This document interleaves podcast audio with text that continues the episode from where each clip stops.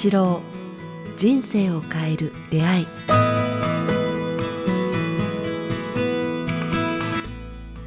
こんにちは早川洋平です北川八郎人生を変える出会い、えーこの番組は YouTube、ポッドキャストでお届けしています、えーチャンネル登録、番組のフォローよろしくお願いします。北川先生、今週もよろしくお願いします。ねよろしくお願いします。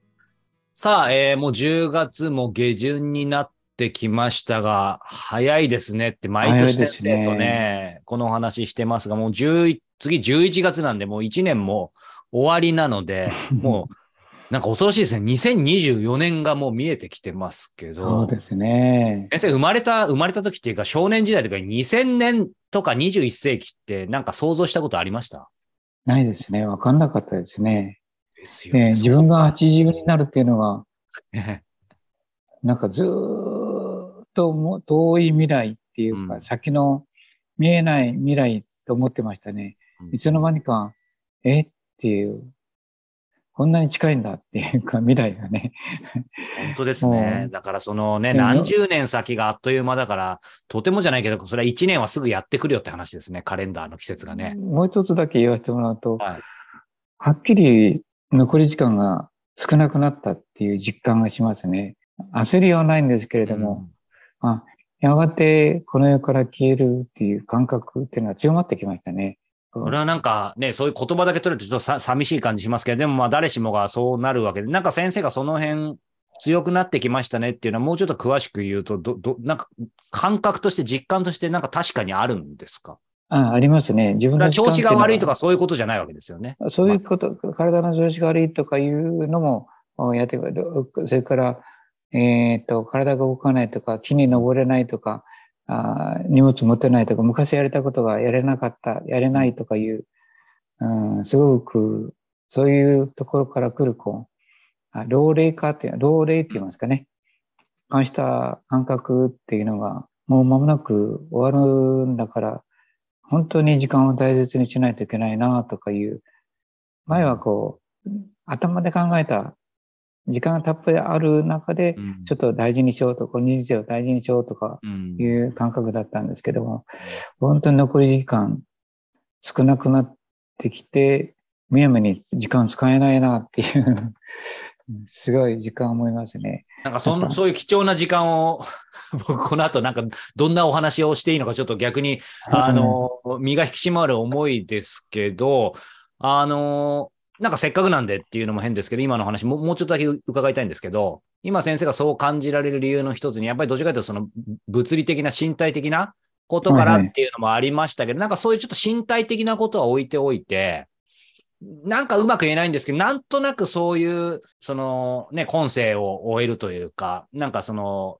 なんかそういうのが近づいてるっていうのは、感覚的に、精神的に、スピリチュアル的になんかそういうのがちょっと近くなってるみたいなものもあるんですか？ありますね。同級生がどんどんな亡くなっていくとかね、ああ、あんなに元気良くて死ぬはず、死ぬ、死なんて考え、え考えられなかったような人がこう、亡くなっていってしまっていく喪失感って言いますかね。うんあの、親親とか兄弟は先に行くものなんですけれども、同級生とか仲の良かった友達とかいうのは、死ぬはずのない友達なんですね。こうそれがなくなっていくっていうのは、あすごく、あの、あ、自分もやがてすあいなくなるんだなっていう実感って言いますかね。それはありますね。うん、あの、本当に、それはまあ、言葉で言い言いづらいんですけど、うん。あやっぱ死は訪れるっていう頭ではなくてはい。実感としてありますね。それからそこから生じてくるこの人生の時間がもったいないなっていうのと地球が美しいなとか青い空が懐かしいなとかあこの生きてる感覚っていうものがすごく切ないなとかいうふうにつながってきますね。逆にこう自分が詩人になったような、あの詩人っていうのはこうポエムの方なんですけれども、はいはい。詩詩的に生きていきたいなっていう、ありますね。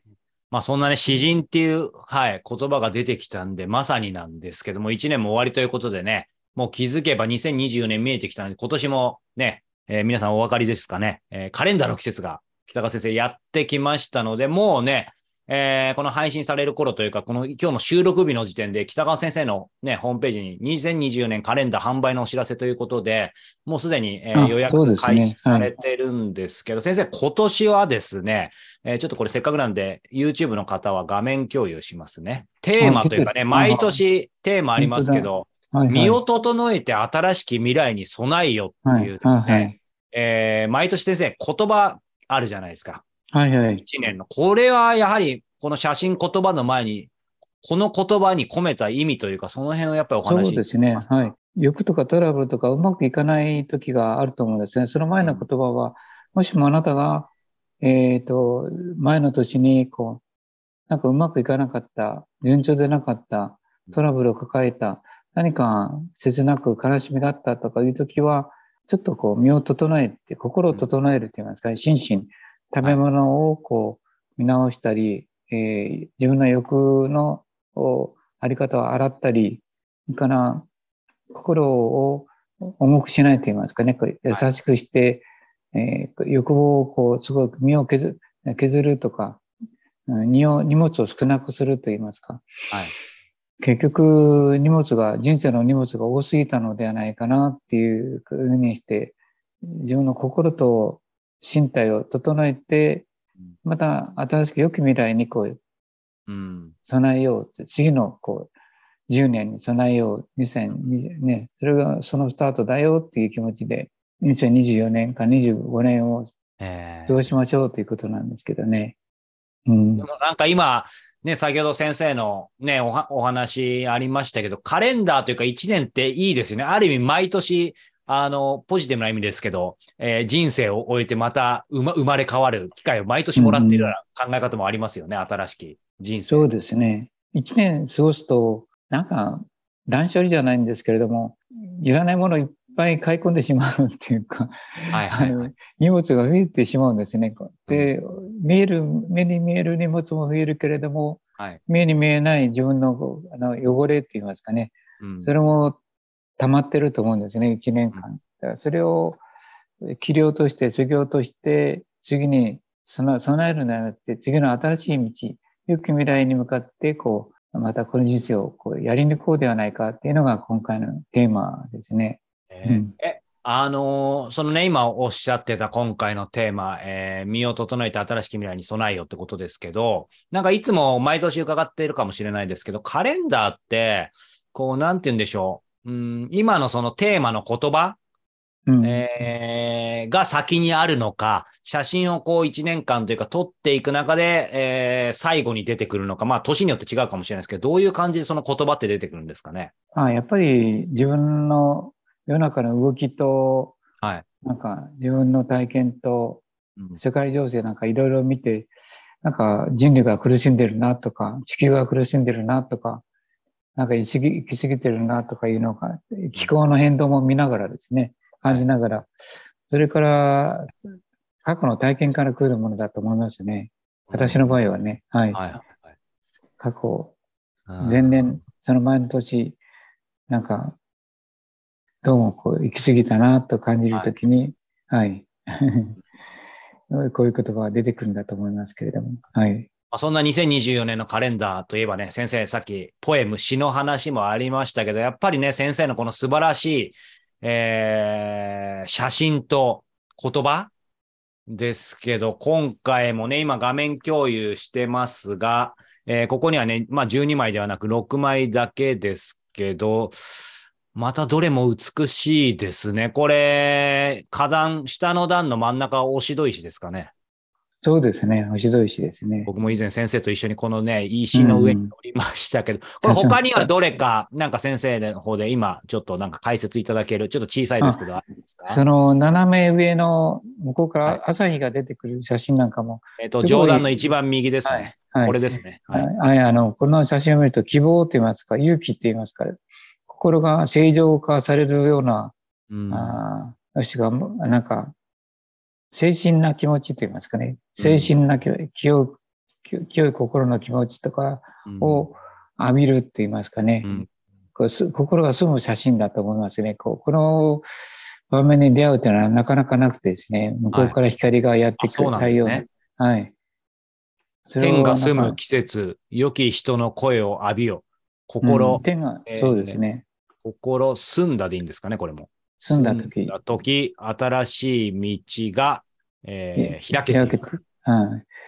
そう、天が住む季節っていうのがあるんですよね、やっぱり。うんうん10月、11月ぐらいになってくるとね。天が住むって初めて聞きましたよ、先生。そうですか。それを、そういう言葉が出てくると思いますね。うんまあ、そういう場面に遭遇するとね。はいはい、それからもう一つ好きなのは、その下の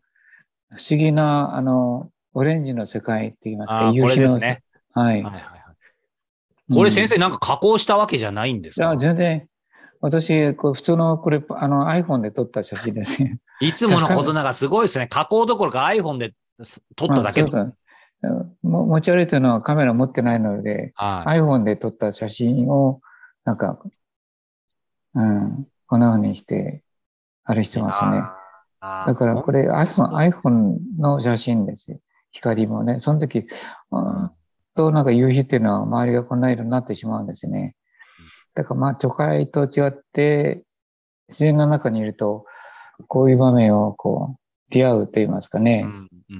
なんか生かされてるし、うんあ地球の中にいるんだなっていう感覚を時々持てると言いますかね。そういう瞬間をみんなと共有できたらな、うん。感謝と祝福を続けよう。光の小道が待っている。祝福っていうのは人々に対する祝福ですよね。それとまた地球とか、そういうものに対する感謝とか、なんか祝福、ありがとうって言いますかね。うんそうするとなんか、まあ争わないでいい世界っていうのがあるうんっていうことに気がつくだけでもいいかなと思います,、思いますね。いや、でもね、僕これまだ画面上からですけど、ちょっとこう、今までもちろんカレンダー毎年ね、買わせていただいて、写真先生の言葉とかも全部ね、あのすごいインスピレーションいただいてますけど、どの写真も素晴らしいですけど、ちょ、ちょっとこの今ご紹介いただいたこの、えーえー夕日？夕夕方？のこの写真はちょっと、い今までにないですね、個人的には見たことないですね。そうですね。なんか、なんか最近の空はなんか全体が部分的に明るいんじゃなくて、全体がぼんやりとこうこの色に染まることが多くなり、多くなりましたね。なんか、うんあの、全体がすごい、うんうん、この懐かしい夕日の色って言いますかね。不思議いいですねな夕日の色、黄昏に染まることが大き多くなりましたね。なんかこの瞬間っていうのは、我々に安らぎを、いや、本当ですね。あでも面白いことは、はいがあるんですね。そのなんか、ちょっとだけこの話をしたらあれなんですけど、はい。天、天というか季節というか空がですね、うん。時間を色で表現してくれてるっていうのが夕日だって言いますかね。時間を色で表現しているのが夕日。うんうん。うん、自然界は色で、こんな夕日とか、はい刻々と変わっていくじゃないですか。はいはいはい。特に夕日なんか見てる間に、刻々と色が変わっていきますよね。サンセットはそうですね。あっという間にしかもぼーっとしてて終わっちゃいますしね。うんうん、で美しいブルーからどんどんこう、それを時間というものを色で表現してくれてるって言いますかね。うん。そういうふうに感じる、ううんん、言葉がこの間あったんですけど、誰か言ってたんで、あ本当にそうだなと思いますね。時間、もう色で表現ってそうですね。うん、表現してるのが夕日だな。時。間っていうのは、こう、掴みようがないじゃないですか。時がいや過ぎる本当っていう。ですね。ね、い時間ですし、その、まあ、まあね、太陽とかいろんな関係性ですけど、この6枚の写真だけを拝見しても、全部空の色違いますよね。うん。全く違いますよね。本当ね、あ違いますね。ーうんうんうんで、一番左足のはい。上ですか、下？あ、下です。うん。これもなんか、はい。あの、田んぼにレンゲの花を、種をまいたんですね。はいはいはいはい。あ、これレンゲの花なんですね。そうなんですよね。で、うまくいったんですよね。なんか、なかなか、小さい時はよくレンゲの畑見てたんですけど、最うん近レンゲ畑がやってるとかなくて、レンゲ、レンゲのあれを巻こうと思ってやったんですけど、はい5回ぐらいやって、1回だけ成功したのがこれなんですよね。そんな簡単じゃないんですね。はい。なんか、今年も失敗しました。その前のと、去年がこれ、去年だったのかな。とてもうまくいって、うんまあ、美しい田んぼを耕す、耕したくないくらい、ね、紫色のはいレンゲ畑がついて、わあ、ちょっと感動したんですけどね。花み、花が美しかったので。うんいや、でも、このカレンダー見てるともうなんか癒されるとともに、やっぱり、あの、この原風景実際見に行きたくなりますね、小国にね。そうですね。これは美しかったですね。だから、写真を撮るとき、なんかちょっと感動しながら、と自分が やってなかなかあの、レンゲ畑ができなかったからですね。できたから感動したんだと思うんです。はい。先生、い今更ですけど、ね、はいまあ全部 iPhone で撮られたって言いましたけど、それこそ数えてないでしょうけど、先生、概算であえて数字を聞きますけど、んなんか年間どのくらいっていうか、一日何枚くらいパシャパシャしてます？日にももちろると思いますけど。うん、全然覚えてないですけど。でも毎日何かしらシャッター切ってそうですよね。ほぼ。なんか人と連絡する、例えば歩いてたり、季節を感じたときには、うんなんか、その季節を写し取ろうとしますね。なんか写真を撮ろうという感覚ではなくて、うん時間を撮るとか、季節を写し取るとか、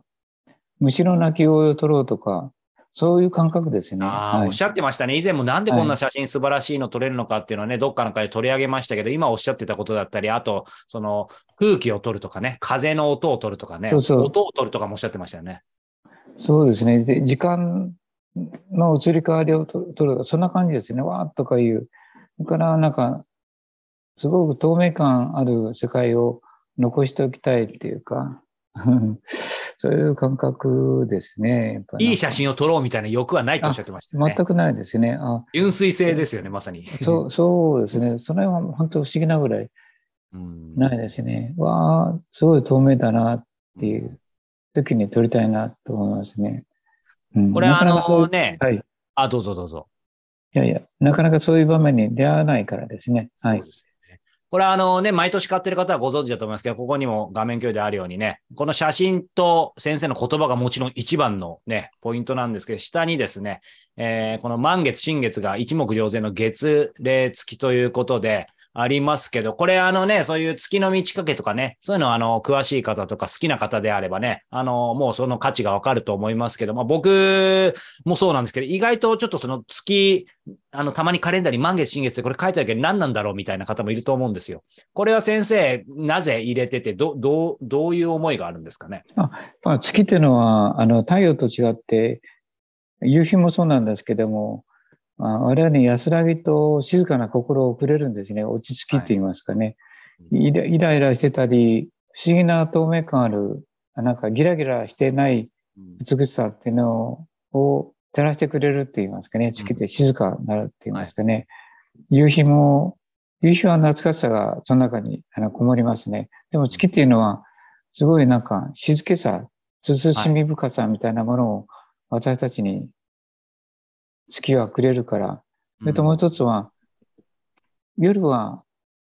あの、宇宙につながってるっていう感覚、味わえるじゃないですか。はい。星がいっぱいあって、昼間はなんかなんとなく感じないけれども、人間を見てしまうけれども、なんか神様が毎と毎日夜をくれますよね。うんうんうんで、夜というのは宇宙を感じなさいって言われてるような感覚があるんですよね。うんまあ、そこに月があれば、なおさら、我々は宇宙の存在に注意という感覚を味わうと、よりこう、人間がこう、威張らなくていいというか、存在にならなくて、なんか、謙虚になれるんではないかなと思います。なるほど。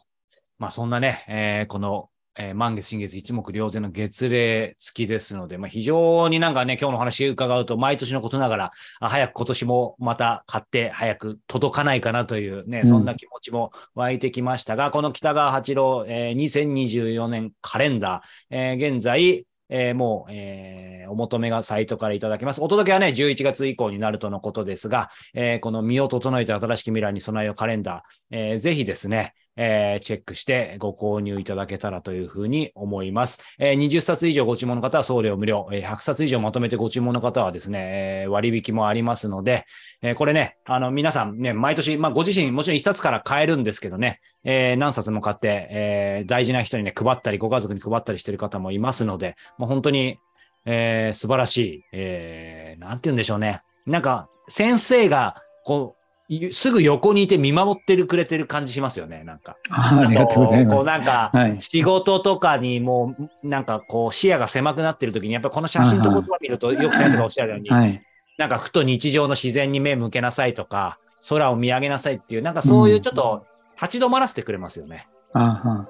うんうん、本当ですね。あもう令和6年になるんですね。そうなんですよ。もうあっという間です令和ね。6年。ああ。先生も、先生も今気づいてますけどね。はい。なので、はいこの令和6年2024年カレンダー、えー北川先生の、えーサイトから、えーお求めいただけますので、ぜひぜひ、えーご購入いただけたらというふうに思います。さあ、えーこの番組では引き続き皆様から北川先生のご質問、ご感想を募集しております。えー詳しくは概要欄をご覧いただけたらと思います。えーそしてですね、えー来月ですね、えー断食会が佐賀で開催されます。えー11月10日から12日、えーぜひお越しいただけたらと思います。そして同じく、えー11月22日から26日、えー原画、えー作刀展、そして今のこのね、カレンダーの写真、えーも含めてですね、えーお買い求めいただける展示会が東京で久々に開始開催されますので、こちらぜひ、えーチェックしてみていただけたらというふうに